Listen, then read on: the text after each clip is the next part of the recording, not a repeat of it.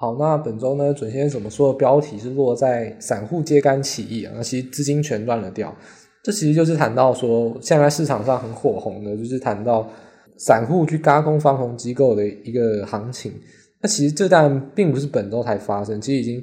一直以来，这应该说从上礼拜开始就已经在酝酿这个行情了。只不过有一个关键人物就是特斯拉 CEO Elon Musk，他在推特上面的一个推文，所以全面的爆发这个。散户的大战，那不过这个高空终究高空总是会有结束的一天。那谁亏钱谁赔钱，其实也不是重点。重点是说，它对短线上资金就是完全的扭曲。那扭曲的情况下，当然就会造成这种非理性的影影响。那当然行情就会自然的下挫。那下挫之后呢，破线破价之后呢，要再挽回就比较难一点。就相对来说，后市是比较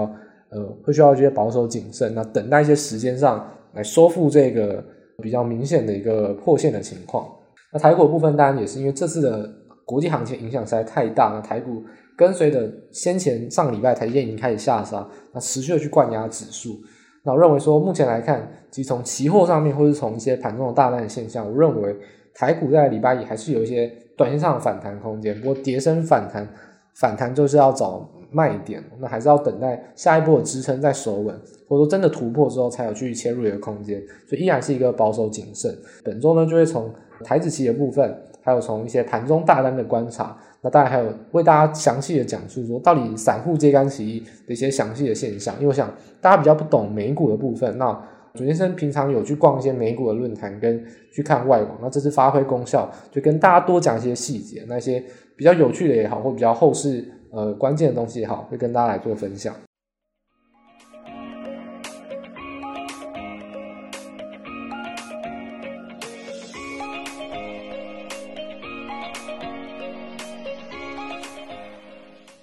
这一周呢，其实有太多东西可以讲了，事实上也很难聚焦。就是我们大概都是控制在可能二十分钟左右来聚焦讲这一周或下一周的观点。但是像这一周，我觉得光要跟大家解释的东西就很多，那还是挑我觉得最重要的来讲。我想市场上连大家都知道，就是说很多人其实都知道美股，但只知道特斯拉跟苹果，不知道他们散户的心态在讲什么。但其实准先生一直都有在。观察他们散户的行为，那事实上刚好发生一个很好的效用啊，就是说这次刚好就是散户来主导这个行情，所以反而让这次其实学生看到很多信号。我想这个信号其实，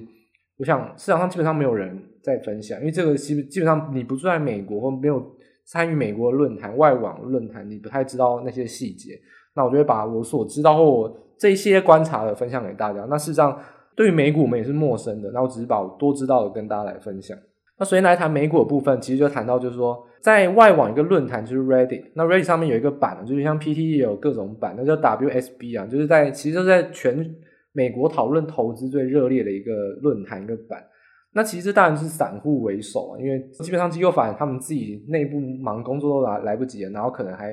在那边讨论呢。所以散户他们在干嘛呢？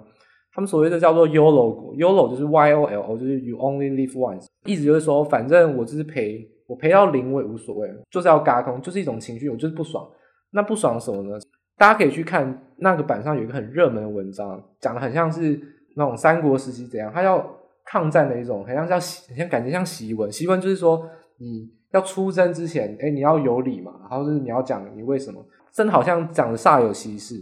他是说，当那个放空机构就是 Citron Research，就是香櫞这种放空机构，他就说。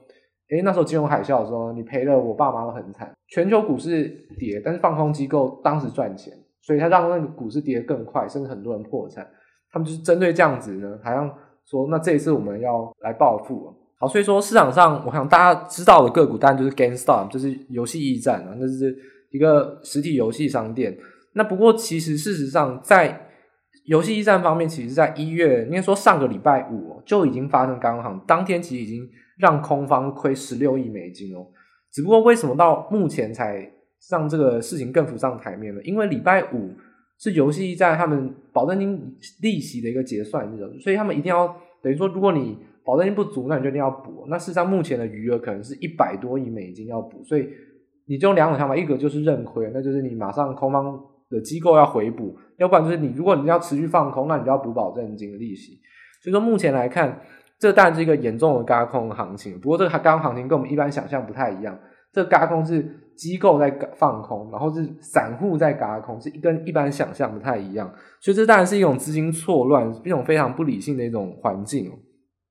尤其是这种行情，其实真正的引爆点是为什么？其实嘎空行情这种嘎投机股，其实已经延续了好几个月，其实一直都在酝酿。真正引爆的是 Elon Musk，这是马斯克，特斯拉的 CEO，他很常都关注网络事件。他看到 GameStop 在放空，而且空方大亏，他就很开心，要有点幸灾乐祸，他就回了一句叫 GameStonk。那 GameStonk，Stonk 意思就是说，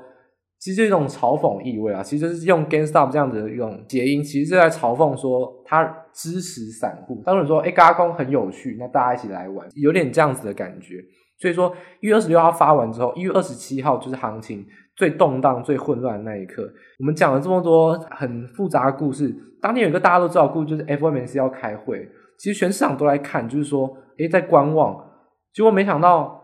主角换人了，就是 FED 好像没有人在管，也没有人在管鲍尔准备要讲什么，因为鲍尔可能是两点到三点，就是美美国这两三三点才要出来讲话。当天早盘之后就开始疯狂嘎空了。那当天。指标的像是我们刚才谈到游戏驿站 G N E，它中长暴涨一百三十八趴。那还有其他个股，例如像是 M C，这其实很已经炒作很久了，大家只是这次才知道 M C 是做电影相关的那种零售的销售，这是电影院。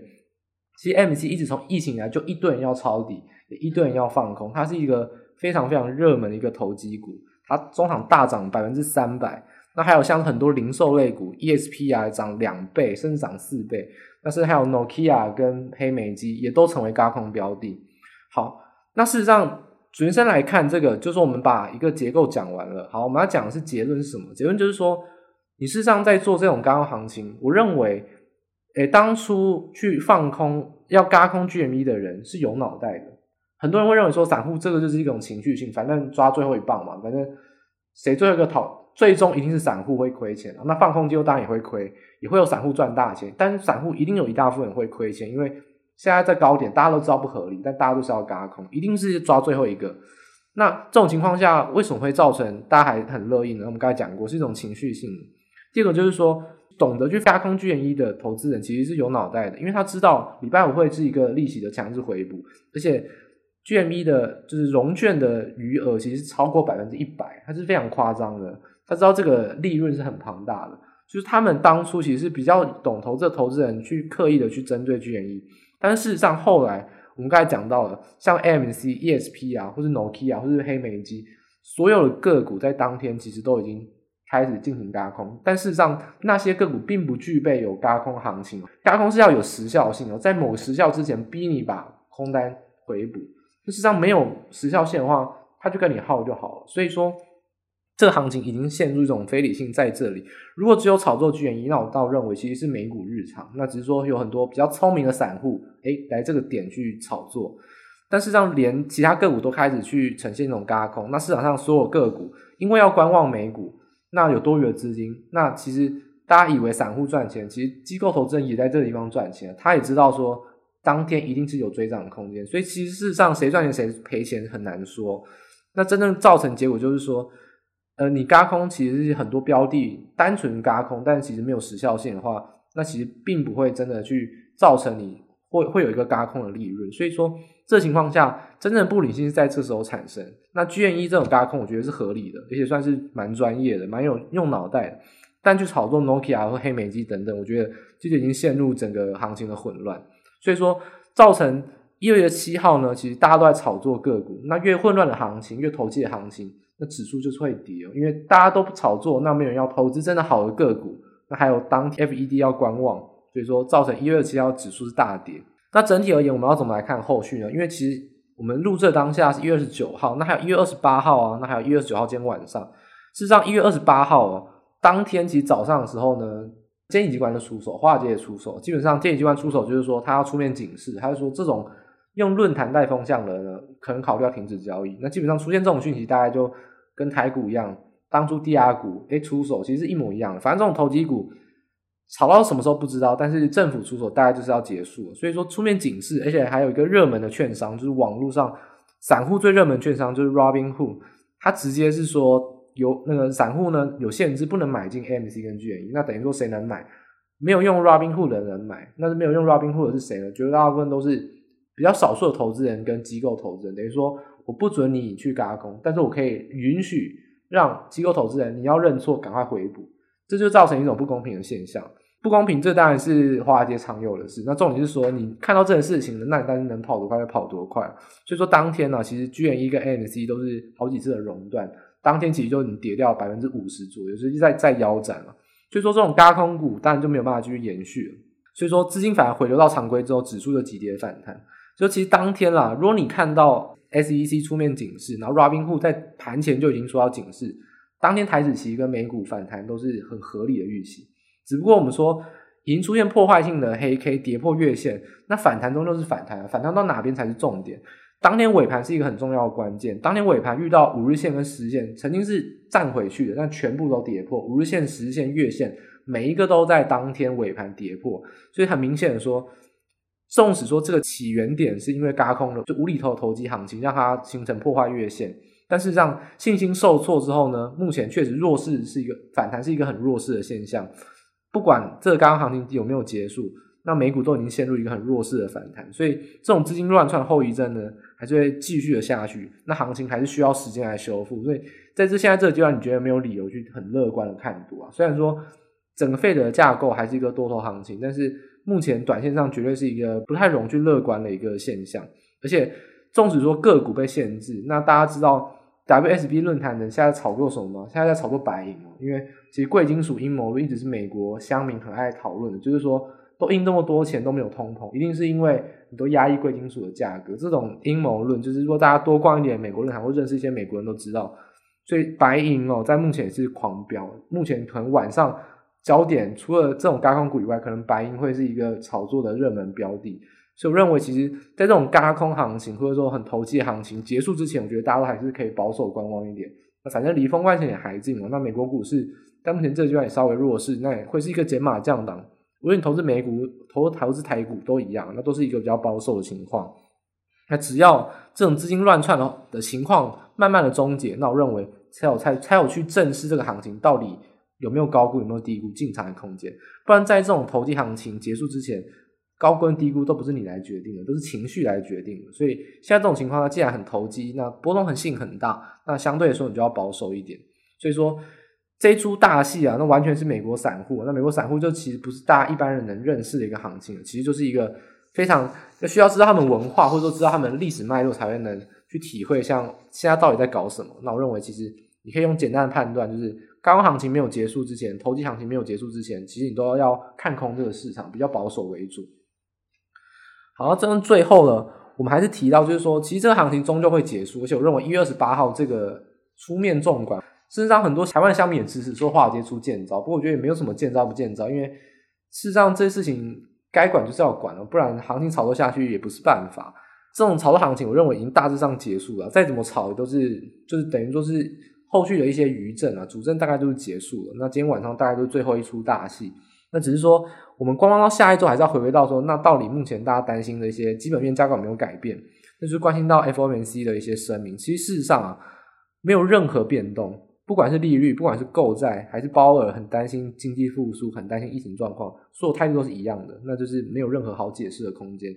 利率还是维持零利率，购债还是会持续购债，那还是很担忧经济，还是很担忧疫情。其实基本上都是老调重弹，没有任何改变。那只是反而是因为 WSB 这个事件才才形成的这种破坏性长黑。我认为 FOMC 根本不是他的锅啊，就说大家好像说鲍很看衰美国经济。鲍尔看衰美国经济早就不是第一次，他一直以来都很担忧。应该说新闻很喜欢用基本面去解释这件事情，但事实上这一波下跌完全是心里面跟资金面的一种乱了套，跟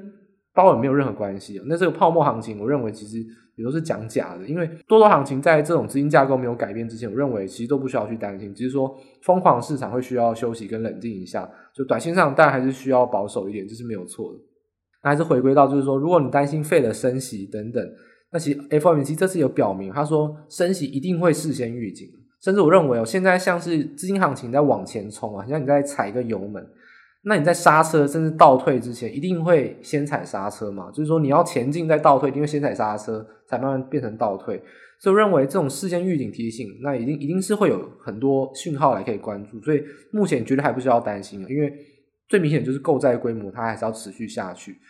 而且我认为你真的要担心的话，我有一种比较呃特别的论点，就是说如果你真的担心说 Fed 会有一些突发性的状况，那我认为你可以先担忧一个点，就是说。鲍尔会不会突然被换掉？因为鲍尔任期在两二月要满了，就是说在下个月马上就要满了，那应该会继续沿用啊，继续续任。那会不会在后续的情况下突然被换掉等等呢？我觉得突然被换掉的话，反而会是大家比较会担心的一个点。那甚至会比升息更之前出现的一个讯号，这是我自己从心里面上去观察，就是说这个点可以给大家做参考。所以在这个情况下啊，其实费的架构完全没有改变，目前的涨多都算是一个。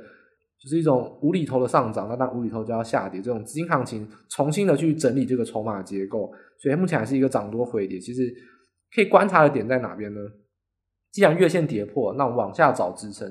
目前其实支撑非常非常不明显，因为月线跟季线的乖离率非常大，它离很远了。那月线目前能看到就是说，我认为啊，大概就在季线位置，道琼还有季线可以看，那大概在三万点这个整数关卡，这是一个非常重要的价位。那像纳斯达克指数呢？呃，月线还有止稳，但是它整数价位跟下方的缺口其实很混乱的，并没有什么支撑。所以如果一旦跌破的话，我认为这个行情可能会有一个很大的修正，因为底下支撑实在是非常不明显。所以说，大家需要关心的点就是说，在六、礼拜日你可以早上起来看一下道琼三万点到底有没有明显的守住或拉出一些下影线，还有纳斯达克指数月线至少要拉出一些下影线或收稳。如果很直接的掼破的话，那我想，全球股市会有一连串的去追空，这个共识性卖压是非常明显的。所以说，目前大家是保守看待。那我认为应该是会止跌啊。那大家还是可以保守去看一下三万点跟纳斯达克月线。那我认为应该会止跌。那如果没有止跌的话，那当然行情可能就一发不可收拾，还会有再往下修正的空间。不过我目前认为应该是不会到这么凄惨或这么夸张的一个修正幅度。这是目前美股这一周跟下一周的一个看法。好，那么接下来关于台股的部分，那事实上。这边就先给大家一个概要，就是说，当全球股市都在跌，就是你看到呃，不管台股、韩股、美股、日股，反正大家都在跌一片绿或一片红的时候，尤其是一片绿的时候，因为涨的时候呢，大家就会有很多消息面或是基本面可以来有新闻炒作。那跌的时候呢，诶，那基本上啊就不会有人在讲基本面，因为都没有涨的股票，很难讲基本面好不好。这是一种新闻的惯性啊，就是说报喜不报忧，通常是这样子。所以说你会发现这一周期基本面或者什么产业面消息，基本上好像很少。大家好像都诶，怎么大家不是都一直讲说台湾经济很好，一下讲什么产业，一下怎么讲什么产业，怎么这一周好像都销声匿迹了？事实上不是为什么，是因为指数在跌，它也不能讲。但你接触到讯息就相对少，而且反而还会出现一些利空消息，例如说有一些阴谋论说，诶，台电是不是因为被政府施压，所以呢要接车用的单？那车用的单当然毛利率相对低一点，会怎么样？那事实上，大家都是杞人忧天，这是很不合理的猜测。因为先进制程的单不会用车用，这个他们也付不起这么贵的价格，然后他也不用用到这么贵的技术。那再就是单满了就是满了，接满了一定是等下一波再做。那再怎么样为他调出产能，那也是等呃可能一个月两个月后才能先空出空位给他。再怎么样都不会是排挤现在现有的单。所以说，可能有一些政治性比较明显，会认为说好像政府有干预，但事实上台积电一直以来都是政府在干预哦。台台积电就是政府扶持起来的，你政府要讲的话，你也不得不听。而且，事实上，科学园区很多政策跟补助也都是政府把它去乔出来的。例如说，单独盖了一个宝山水库给竹科用，然后金主人都不是用宝山水库的水。那事实上，这都是政府去很多政策去支持下去。那科学园区的公司不听政府也不行啊。所以说，这个干预都是很合理的。那大家也不用去好像有些阴谋论去猜测。那台积电绝对基本面上。大家担心的是，到底扩产进度够不够快，而不是产不产。就是它好到底会多好，而不是到底它会不会有变产的空间。这个绝对都是大家都是比较杞人忧天啊，不需要去担心台积电会不会很惨啊。一定是它到底真的要扩产，那到底来不来得及？那比较需要担心的反而是现在行情到底能不能止跌啊？就是说，现在这种跌的行情之下，你要先看的反而不是产业面，产业面这种资讯呢，其实基本上不会太大的改变。你要先看的反而是。到底技术面上行情会不会止跌？还有哪些个股会优先的在技术面止跌，然后选择去切入。因为现在这个时候不是去讲产业面、基本面的时候，如果你要现在去切入，那你一定是放一个中长期来看待。但我们知道了，封关只剩五天了，你要在下一周有获利，那你一定是要做短。那如果你要做长，那也不会是在现在布局，你早就该布局了。所以说，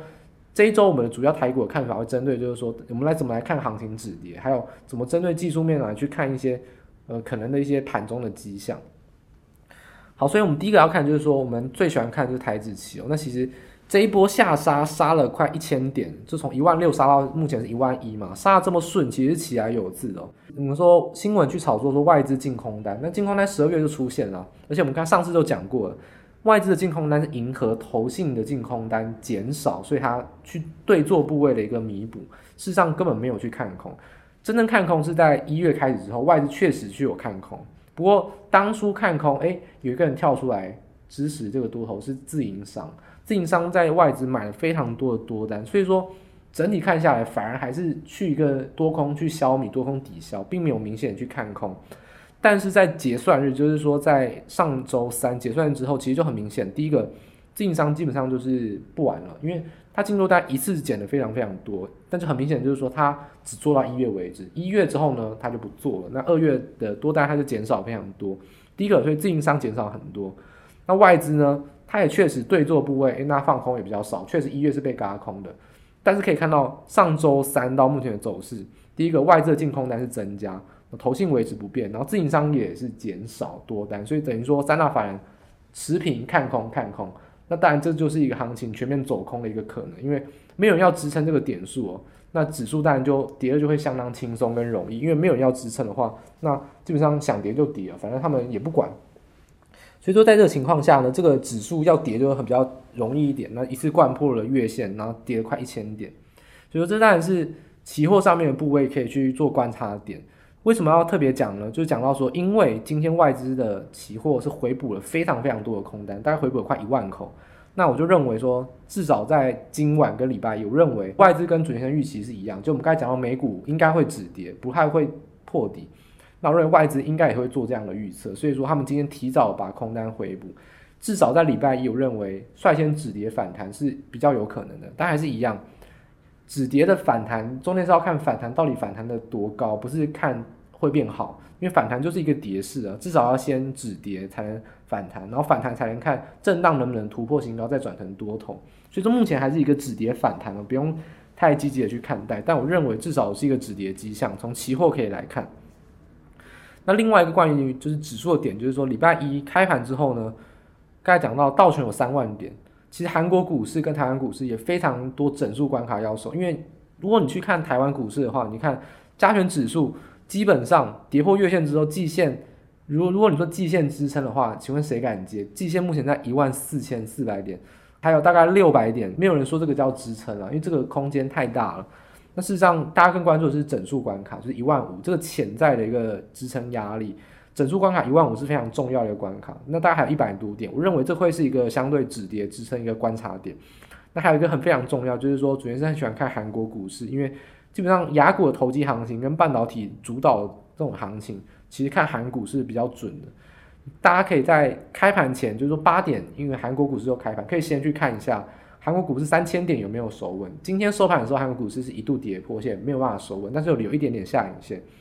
如果大家很担心，而且想要先知道一些行情的话，韩国股市早我们一个小时开盘，你可以在开盘之前先去看一下韩国股市三千点有没有守稳。如果有守稳的话，那我认为整个行情还是有比较止跌震荡的空间。如果三千点还是没办法守稳的话，那我认为台股其实很有可能顺势的去跌破一万五，可能到季线都是有可能。就是我们刚才所说比较大幅度的一个修正。所以说指数上你可以这样看，那期货目前的比较呈现一个止跌的走势。只是大家目前最关心指数到底能不能止跌，因为指数没有止跌之前，气氛不会改变成一个多头环境。你更不要想中小型个股，因为你看原本我们说跌台积，然后涨中小，但一旦跌破月线之后呢，肯定是所有人都要通杀，不可能管理中小型跟台积电谁涨得多。所以说这是一种破坏性黑 K 行情下，一定要先看行情有没有止跌。而且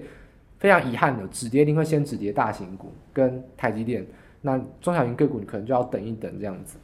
所以这目前指数上你要怎么看止跌？我认为八点你可以呃礼拜一八点可以看韩国股市，然后开盘后你可以看台湾台湾加权指数，然后还有指呃还有期货的一些盘后数据变化。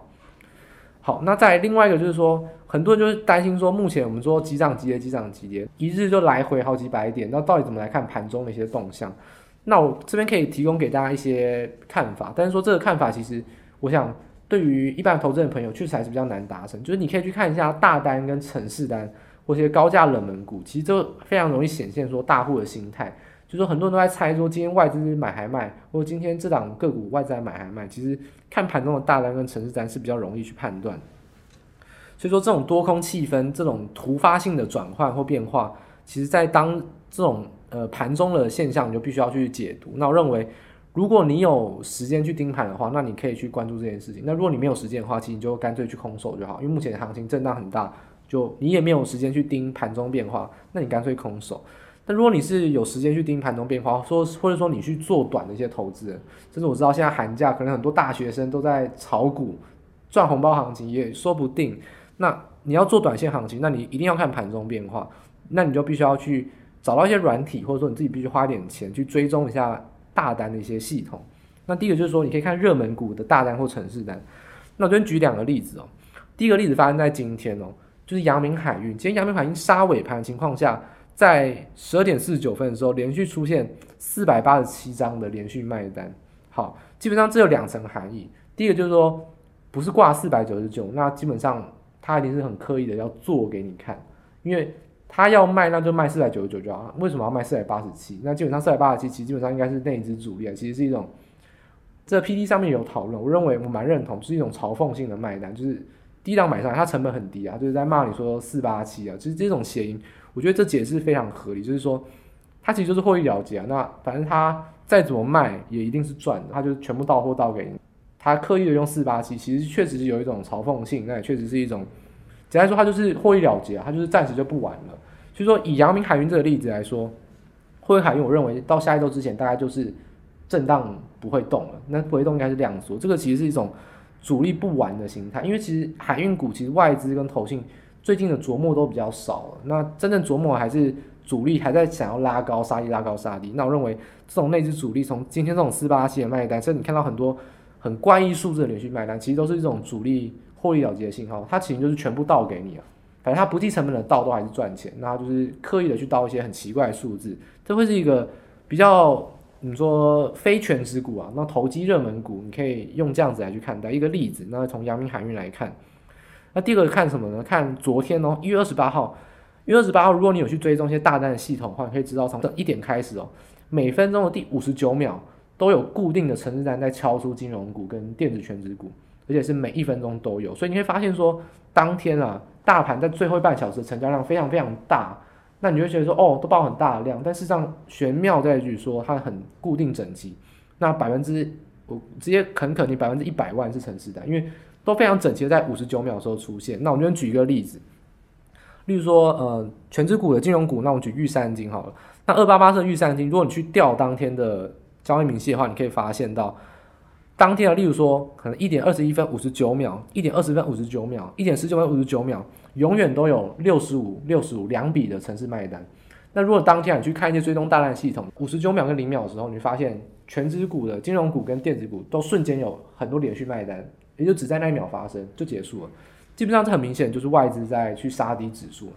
但杀低指数你会发现说，当天其实指数并没有什么跌哦，诶，那谁在接？那当然就是政府在接啊，所以其实很当天明很明显有在撑盘的意味，但是我们在说撑盘不一定撑得起来，那撑盘一旦没有拉尾盘，然后全指股没有翻红，基本上都是没有效的撑盘，就是说外资到货到很爽，当天金融股就到了二十九盘，十一点十一点一分十一点二分就到了十一点三十分，每一盘都在到。那最后当天就杀低，所以造成说可以看到今天很弱势的原因，就是因为从昨天就可以看得出来说外资就铁了心要到货，那基本上这就是他们心态的一种呈现的一种方法。所以说，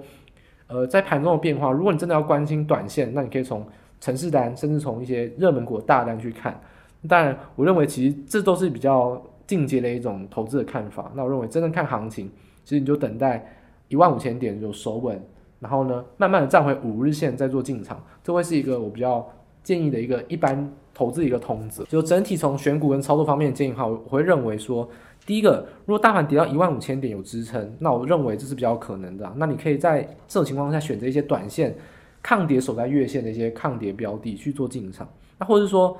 突然站回五日线，那可能有些突发力度，那这也会是一个你比较可以积极的一个动作。那在这两个之前呢，我认为都是一个比较空手观望为主。那如果跌破一万五的话，那我认为其实就是有放空的空间。那当然你要选择什么个股，当然。第一个，你可以选择指数型商品；第二，再就选择一些比较涨多，但是呢还有回跌的空间。那我认为 IC 设计股会是一个比较可能在这个情况下下杀比较严重的个股。所以说多单的话，我会建议你一万五千点有守稳，那你可以